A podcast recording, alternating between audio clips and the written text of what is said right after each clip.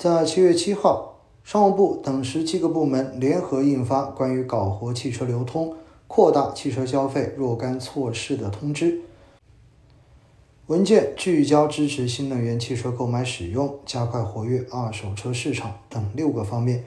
提出要破除新能源汽车市场的地方保护，降低新能源车使用成本，支持二手车流通规模化发展，加快充电设施建设等十二条政策措施，以促进汽车市场发展。其实呢，我觉得这个措施是跟四月份以来的这个促消费。包括尤其是汽车这个行业的相关的措施是一脉相承的，或者说是一个集大成的，重新把它发布出来。因为我们知道哈，呃，在对于我国的经济稳增长来说，其实最重要的问题不是在供给端，而是在需求端，也就是有效的需求不足。所以呢，我们的稳增长政策更多的是在需求端的发力。而在需求端呢，大家知道哈，首先一个最大头的是房地产，但是房地产呢。我们也看到，虽然从去年的下半年政策逐渐的放松以来到现在，呃，因为本身这个“房住不炒”的概念在过去的这几年已经深入人心了，所以呃，房地产基本上仍然在一个往下的这样的呃轨道中间，所以呢，它的这一个需求的刺激，至少从目前来讲的话，还并不是特别的明显。因此，在这样的背景之下呢，其实稳增长中间需求端的第一个就是基建，大的这种基建项目。那么第二块是什么呢？第二块其实就是汽车，就是鼓励大家做汽车的消费。所以我们刚才看到哈，在这个中间所讲到的那些措施，第一，呃，新能源汽车这种市场的地方保护要把它破除，对不对？也就意味着大家，呃，应该是在一个公平市场中进行竞争的，这样有利于呃这种本身产品实力的提升，也有利于消费者更好的去享受到这一种新能源车的服务。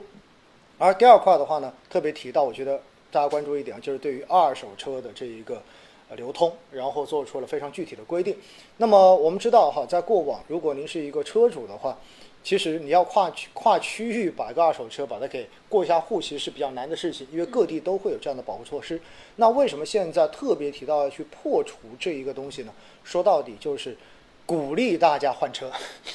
对吧？就是你的车的话，你要卖出去，它的难度大幅的降低。然后鼓励的话呢，就是可能一线城市，然后大家把车，然后往有需求的这样子的内地城市，然后进行这样子的转移。同时的话呢，呃，这边大家有新的需求，然后再去买车，这样子整体的话来促进整个汽车消费的活跃。说到底，这个政策到最后仍然是稳增长、促消费的重要的一个举措。所以呢，当天当这一个政策出来之后，哈，市场的消费板块应该说也是有效的得到提振，并且在之前，我们说从四月二十七号到七月份这段时间，实际上汽车板块在这一波的反弹中间一直都是比较领先的。那很多人也在说，到底还能不能买？实际上呢，作为我们呃公司哈，当时在半年度的这个。策略报告中间也特别提到，其实对于汽车的这个贝塔行情，我们是一直在持续看好的。目前站在二零二二年的年中这个时点，如果要布局下半年的投资呢，到底要关注哪些指标、哪些数据，可能是我们必须要去重点观察的呢？其实下半年哈，我觉得首先第一点，大家还是要看呃，马上快要出来的社融。因为社融指标呢是一个经济复苏的一个先行值，那我们在过去的这几个月可以看得非常的清楚。比如说，当时五月份出台四月的这个社融的时候是超预期的差，对吧？因为当时疫情的这种防控，然后对于整个经济的这个负面的影响是非常的明显。而到了六月份，我们看五月份的这个数据的时候，就出现了明显的边际的改善。那现在七月份，我们再看六月份，我相信大概率应该说这个值会继续的改善。但是呢，在社融数据中间，很重要的就是一个结构的问题，到底是你更偏长期的这一种融资占比更多，还是偏短期的更多一些？因为偏长期的更多，意味着市场主体包括居民，那么对于未来的这种收入的增长跟市场的这种转好、盈利的可能性的增长是更加充满信心的。只有当大家对于市场的未来充满信心，那么相对而言呢，我们的经济才更加的可以预期。因此呢，我觉得这是大家关注的第一个，就是我们的社融数据，对吧？这一点是要关注的。另外呢，我们很快也会看到，就是上半年这个 GDP 的一个数据，因为毕竟我们全年是有个五点五的目标的，对不对？对，五点五的目标。那到底最后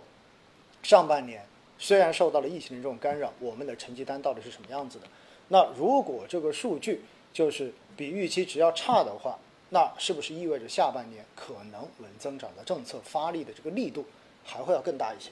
哎，我觉得这是一个很重要的点。那呃，这是一个数据的问题。那么第三块呢，我觉得呃，大家确实哈，在未来的这段时间中间，我们还是要去关注，就是海外的这一个美国的通胀数据，